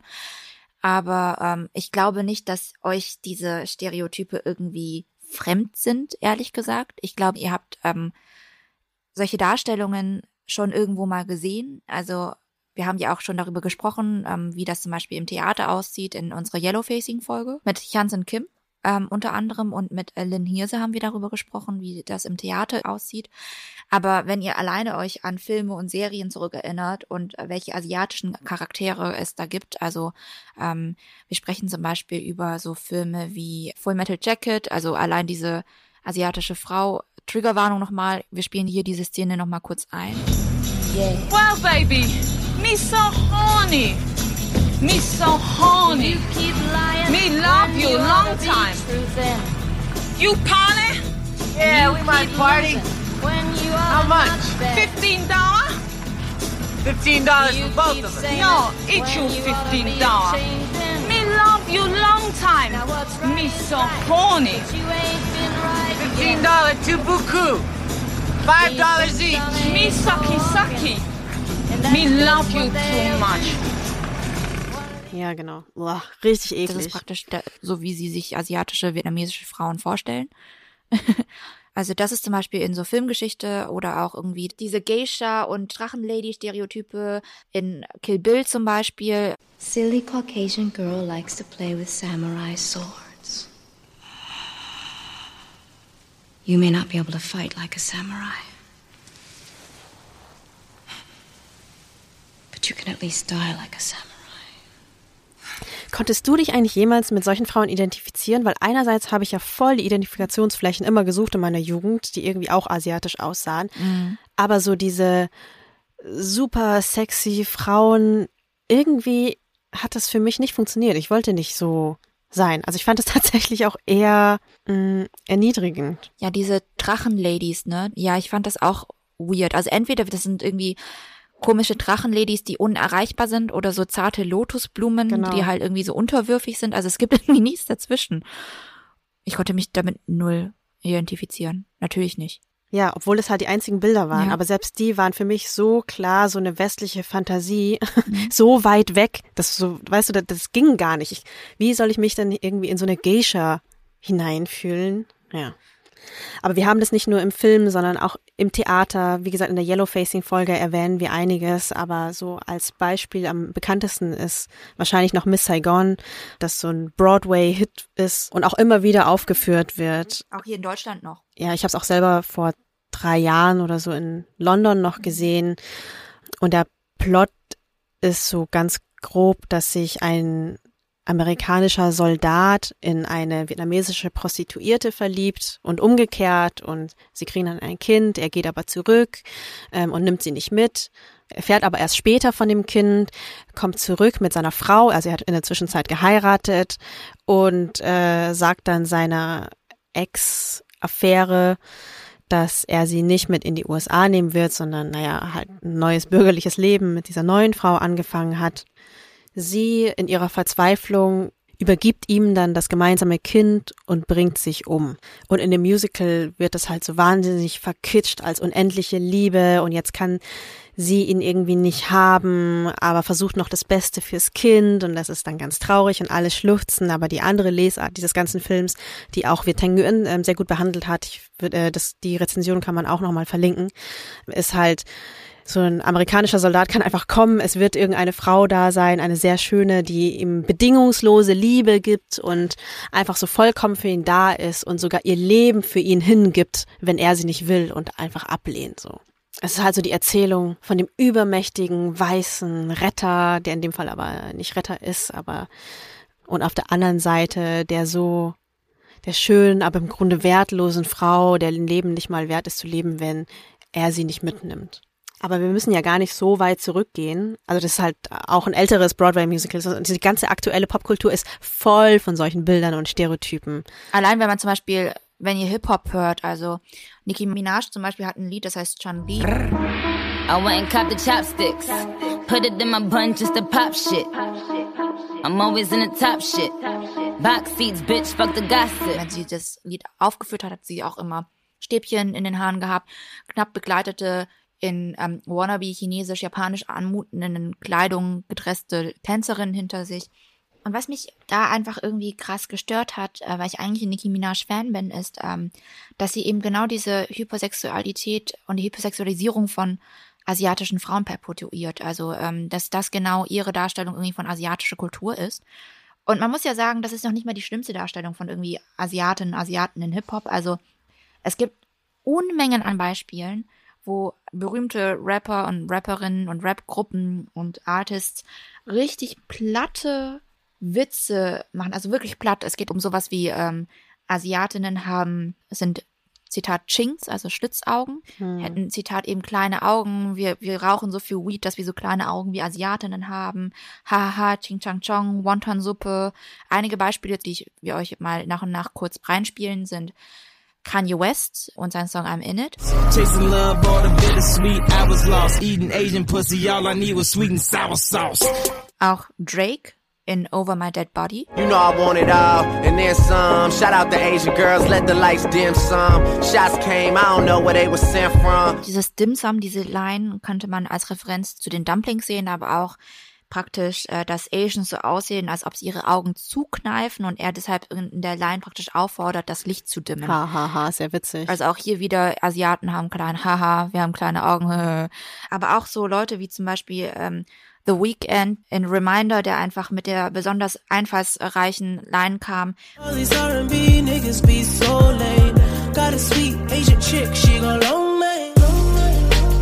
Got a the sweet Asian chick, she go low main.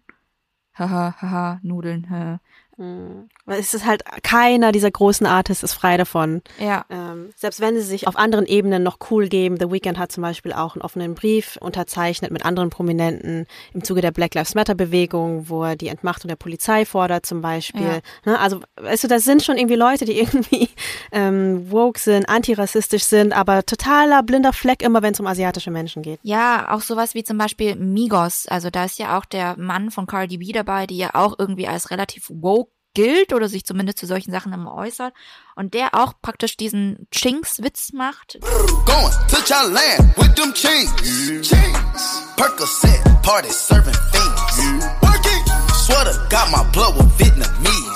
Das sind halt alles so die übelsten, plattesten Klischees, die da auftauchen. Und zwar die gleichen seit Ja. irgendwie den 70er, 80er Jahren. Da gibt's auch keine Entwicklung, dass das irgendwie more Nee. refined wäre. Das ist einfach Null. immer dasselbe.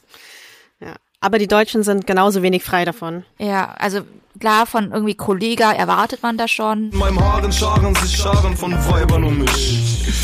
Und du bist nur ein Thailand-Tourist und bist in Thailand am Start mit deinen dickbäuchigen Kollegen. Missbräuche begehend an schlitzäugigen Mädchen. Schäm dich, machst dich hier an thailändische Mädchen ran, kriegst deutsche Chicks nicht feucht mit deinem 13 Zentimeter Schwanz.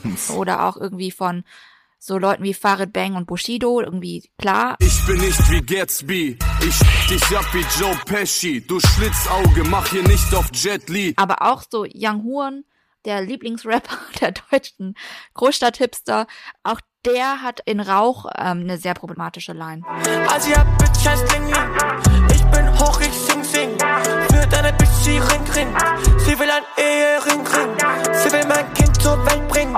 Ja, also wirklich das Dümmste. Also weißt du, das sind so Witze, ey, seit 1990 habe ich nichts Neues mehr gehört. ja, ist echt so. Da macht man schon so rassistische Witze und dann sind sie halt noch so richtig lame. ich weiß auch nicht, was sie sich davon erwarten. Also war, wieso, das gilt doch auch für alle anderen Witze nicht, dass sie irgendwie noch nach 30, 40, 50, 60 Jahren immer dasselbe, dass die irgendwie Ja. witzig sein sollen oder originell sein sollen. Also ich habe auch zum Beispiel, ich bin ein großer Fan von der ähm, US-Comedy-Rap-Show Wild 'N Now Out. check this out. I love Benihana's. I really love your mama. and for that gum gum talk, I on her chest. That's that yum yum sauce. Okay. Okay. Yo, uh, you know, my mom told me about that. She said it was amazing because when she seen your she thought you was Asian. Sie ist auch in vielen Teilen eh problematisch. Da werden immer die gleichen irgendwie rassistischen Stereotype und Witze irgendwie, die Weißen kriegen ihre Witze ab, die Schwarzen kriegen ihre Witze ab. Da wird Colorism produziert. Und da ist halt auch immer so ein Asian Rapper und der kriegt halt auch immer die gleichen Witze ab. Haha, you eat cats and dogs. Und ähm, der hat auch gemeint, äh, dieser Timothy De La Ghetto, der eben in dieser Show mitmacht, hat auch gemeint, hey, nach einer gewissen Zeit, das waren halt immer das Gleiche. Mir fällt dann auch nichts Neues ein, wie ich dann irgendwie zurückkommen soll und irgendeine Antwort geben soll. Aber wer auch noch richtig übel ist, weil es einfach viel perfider ist als jetzt diese ganz platten Witze, ist Prinz Pi, der halt wirklich auch Verschwörungstheorien über China, Japan und Indien verbreitet. Also zack ran an die Kochstelle, paar Eier geschlagen und dann wird weiter gebraten, so wie Haifisch in Asien. Und schwing mal die Tabasco-Flasche, plus male Pfefferkörner, denn der Prinz mag es scharf wie Samurais Katana-Schwerter. Hier auf dem Mond, das sind bald die Chinesen. Sie verhöhnen uns schon jetzt, wir können es nur nicht lesen. Ja, eben genau diese, diese Erzählungen von einer Gefahr, er irgendwie reproduziert auch Sachen, so asiatischen Essen sind grausam und essen irgendwie komische Sachen. Der hatte uns übrigens auch geantwortet, ne, Vanessa? Wir haben es einfach ignoriert. Ja, wir hatten mal eine Insta-Story zu diesen ganzen Songs gemacht und hat sich da auch nochmal verteidigt deswegen. Es ist auch nicht so einfach, das zu erklären, weil das ist in dem Fall eben nicht so ein ganz platter Witz, sondern geht halt tief rein in diese koloniale Kerbe, wo so ein Angstbild von den leicht unterlegenen AsiatInnen gemalt wurde. Und solche Angstbilder tarnen sich halt heute mit neuen Argumenten. Inwiefern?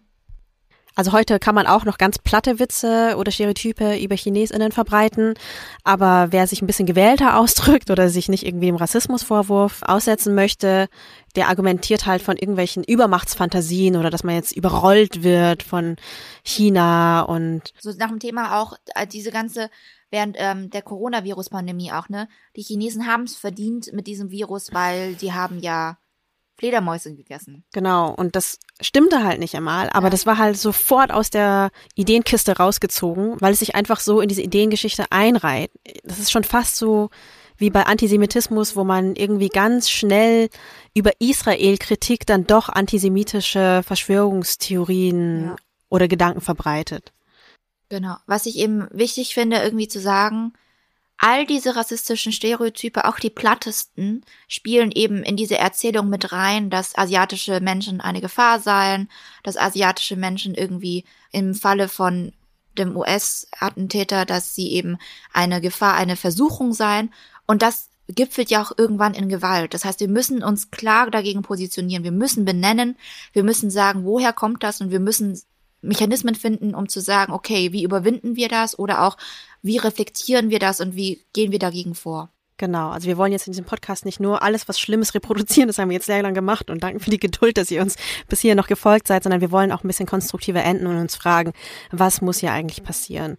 Sowohl auf individueller Ebene als auch auf struktureller Ebene. Auf individueller Ebene muss man schon sagen, ja, vieles kommt halt wahnsinnig harmlos rüber, aber ich fände es wichtig, das Ganze nochmal zu reflektieren und auch offen einfach anzusprechen. Also sowohl gegen Menschen, die so Fetischgedanken verharmlosen oder Witze darüber machen, als auch innerhalb der eigenen Community. Finde ich es auch nochmal wichtig, darüber zu sprechen, dass es einfach gewisse Probleme gibt, weil wir hatten ja auch beide schon ähm, am Anfang angesprochen, dass wir jetzt auch nicht die ganze Zeit damit hausieren gehen. Es ist ja auch irgendwie peinlich, also es ist auch so schambesetzt, über sexualisierte Gewalt und platte Anmachsprüche zu sprechen, weil sie einen gerade treffen. Man will ja auch nicht so dieses Sexobjekt sein. Oder man, dass man eben dieses Sexualobjekt mal war. Ne? Man will ja nicht irgendwie im Fokus von diesen Menschen sein. Das ist ja total Ja. widerlich. Aber es passiert uns eben, das ist eben so. Genau. Und komischerweise, wenn man mit Männern redet, tun die immer total geschockt, aber kennen niemanden, der auch solche Gedanken hat oder kennen niemanden, der jemals so einen Spruch gedrückt hat. Wirklich faszinierend. Deswegen, Leute, sprecht mit eurem Umfeld, reflektiert das, irgendwie klärt auf. Meinetwegen sagt dann nicht irgendwie, ja, du hast doch mal so einen Spruch gesagt, aber problematisiert das zumindest in ihrem Umfeld, dass Leute das irgendwie reflektieren. Ja. Was ich auch irgendwie unlustig finde, sind halt irgendwie so, äh, ich meine, ich wohne in Köln, Karnevalshauptstadt.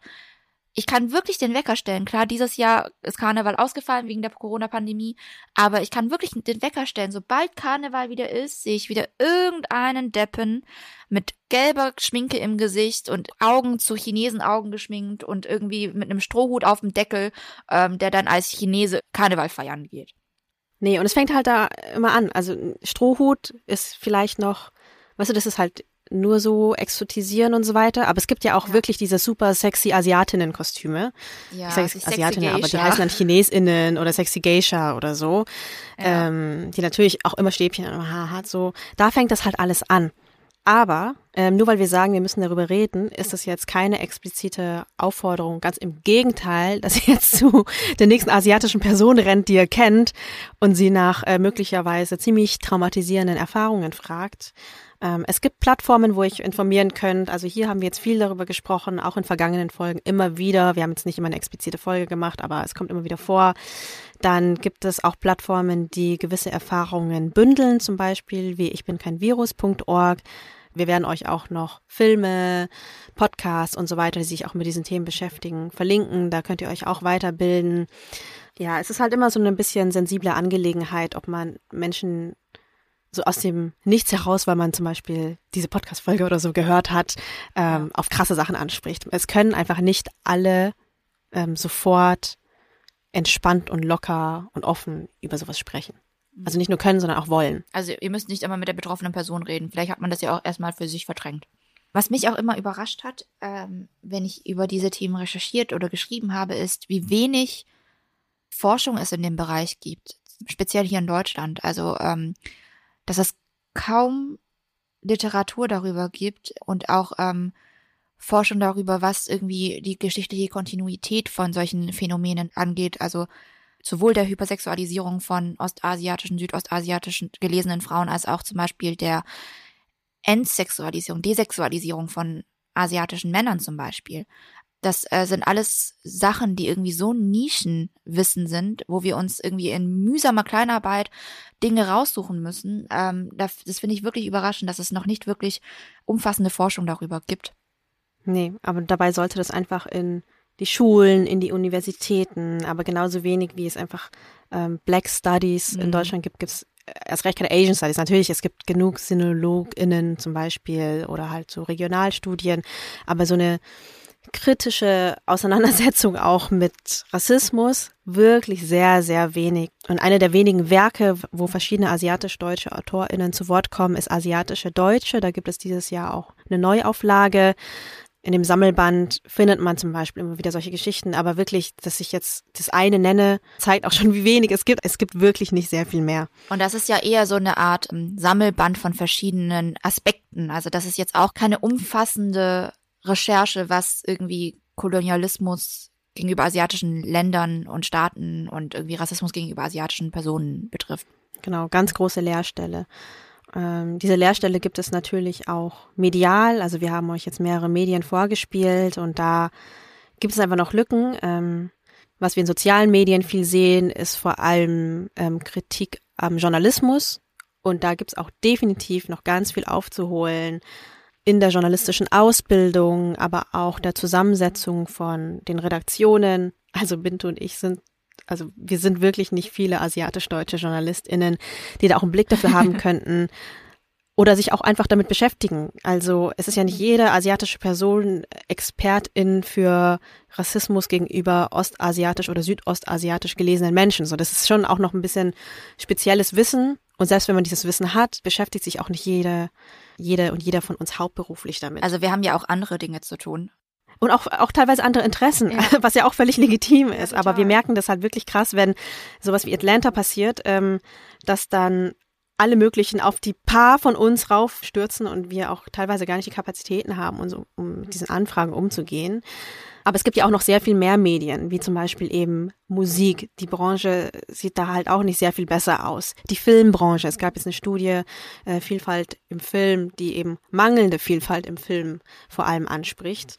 Genau, Maisung Gio hat zum Beispiel, äh, die hat mit uns auch mal eine Folge gemacht, ähm, Bad as My heißt die, aber ähm, sie hat bei der Kampagne von MTV gemacht, Hashtag meine Rolle im deutschen Film, wo sie auch eben darauf hinweist, dass sie ähm, keine stereotypen Rollen mehr spielen will. Ja, das ist einfach die Filmbranche so wenig divers ist, dass halt die Rollen, die sie be äh, oft bekommt, sehr eindimensional und mit Klischees besetzt ist. Und dann gibt's natürlich neben Wissenschaft und Medien noch die politische Ebene. Die ist wahrscheinlich von alledem die am härtesten anzugehende Ebene, weil ein Hauptproblem ist, dass Rassismus gegen ostasiatisch oder südostasiatisch gelesene Menschen nicht mal anerkannt, geschweige denn systematisch erfasst wird. So. Und auf der sehr geringen Grundlage kann es natürlich dann auch keine Politik geben, die diese Menschen in irgendeiner Form schützt oder fördert oder eben auch so Diversität fördert. Also wenn wir verschiedene Medien kritisieren, dann ist das letzten Endes auch eine Symptombekämpfung. Und man muss auch an die wirkliche Wurzel ran. Wir brauchen politische Entscheidungen darüber, wo Gelder hinfließen, zum Beispiel um zu forschen, welche Lehrstühle dann geschaffen werden, ähm, welche Gremien es gibt in der Kulturförderung, welche Kulturprodukte denn überhaupt gefördert werden. So, das ist ja alles kein Zufall und das ist auch nicht alles nur irgendwie gesellschaftlich, sondern das sind alles politische Entscheidungen. Es gibt auch einen nationalen Aktionsplan gegen Rassismus, was schon mal gut ist, aber auch da wäre es zum Beispiel ein Schritt, den auch viele asiatisch-deutsche AktivistInnen gerade fordern, Rassismus gegenüber asiatischen Menschen ebenso mit reinzunehmen, also explizit mit reinzunehmen und ihn zu benennen und entsprechend auch Gelder dahin zu kanalisieren, zum Beispiel systematisch Daten zu erheben und Gegenstrategien sich zu überlegen. Weil was es bisher gibt, ist wirklich mau. Es gab im April 2020 einen Bericht der Antidiskriminierungsstelle des Bundes und da ging es um Beratungsfälle in Zusammenhang mit Corona. Das heißt, die Bundesregierung hat eigentlich den ganzen Rassismus, der in Corona-Zeiten nochmal verstärkt wurde, schon irgendwie auf dem Schirm.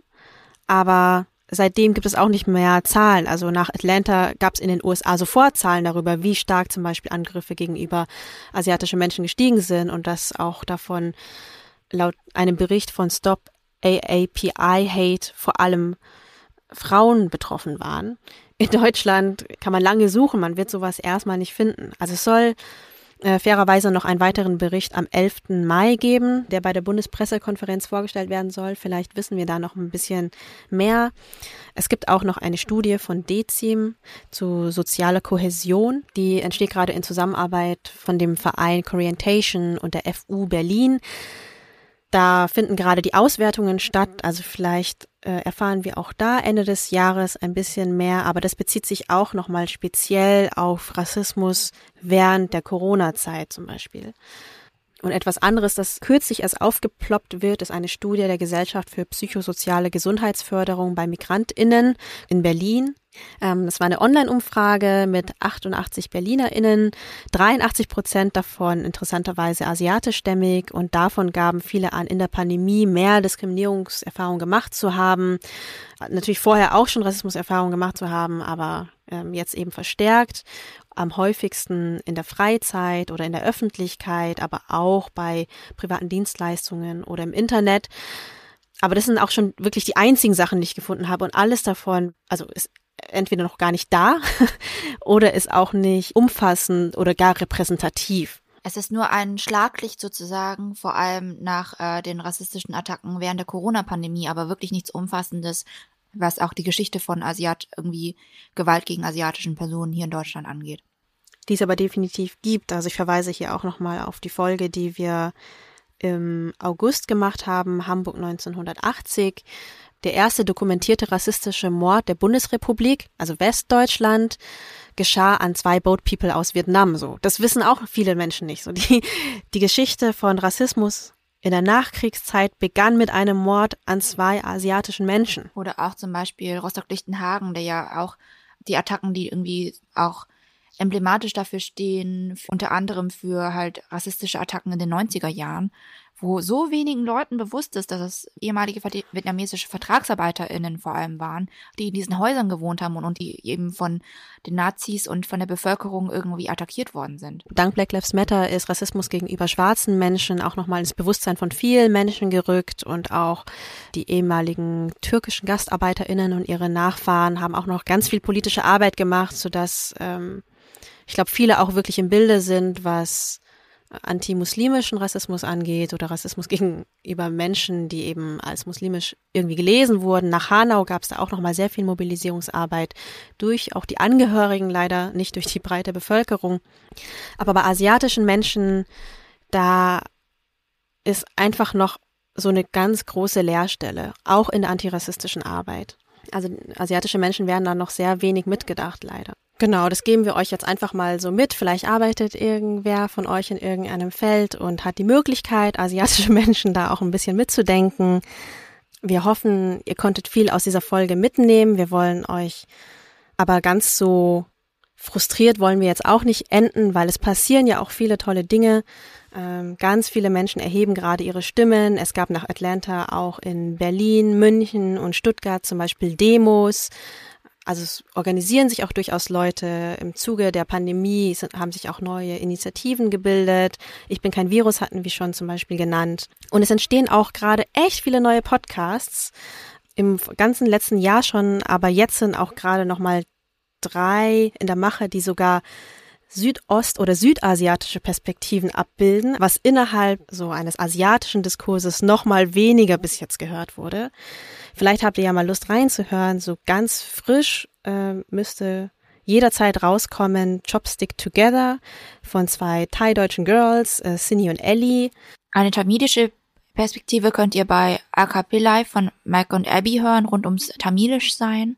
Die beiden unterfüttern ihren Podcast auch noch ethnologisch, was mich als Ethnologin auch nochmal besonders freut. Und ebenfalls ein tamilischer Podcast ist Mangai von Abilashan. Das ist eine Person, die auch bei Erklär mir mal mitmacht und ähm, im Podcast eben eine queere Perspektive einnimmt und darüber spricht, wie es eben ist, queer und südasiatisch in Deutschland zu sein. Genau. Neue Zuwächse, über die wir uns sehr, sehr freuen. Wir verlinken sie euch alle nochmal. Das war es auch schon mit unserer super langen Folge. Keine Sorge, wir machen jetzt nicht immer so lange Folgen, aber wir dachten, okay, wir haben jetzt auch drei Monate lang äh, Pause gemacht. Jetzt kriegt ihr eine volle Ladung Rise and Shine.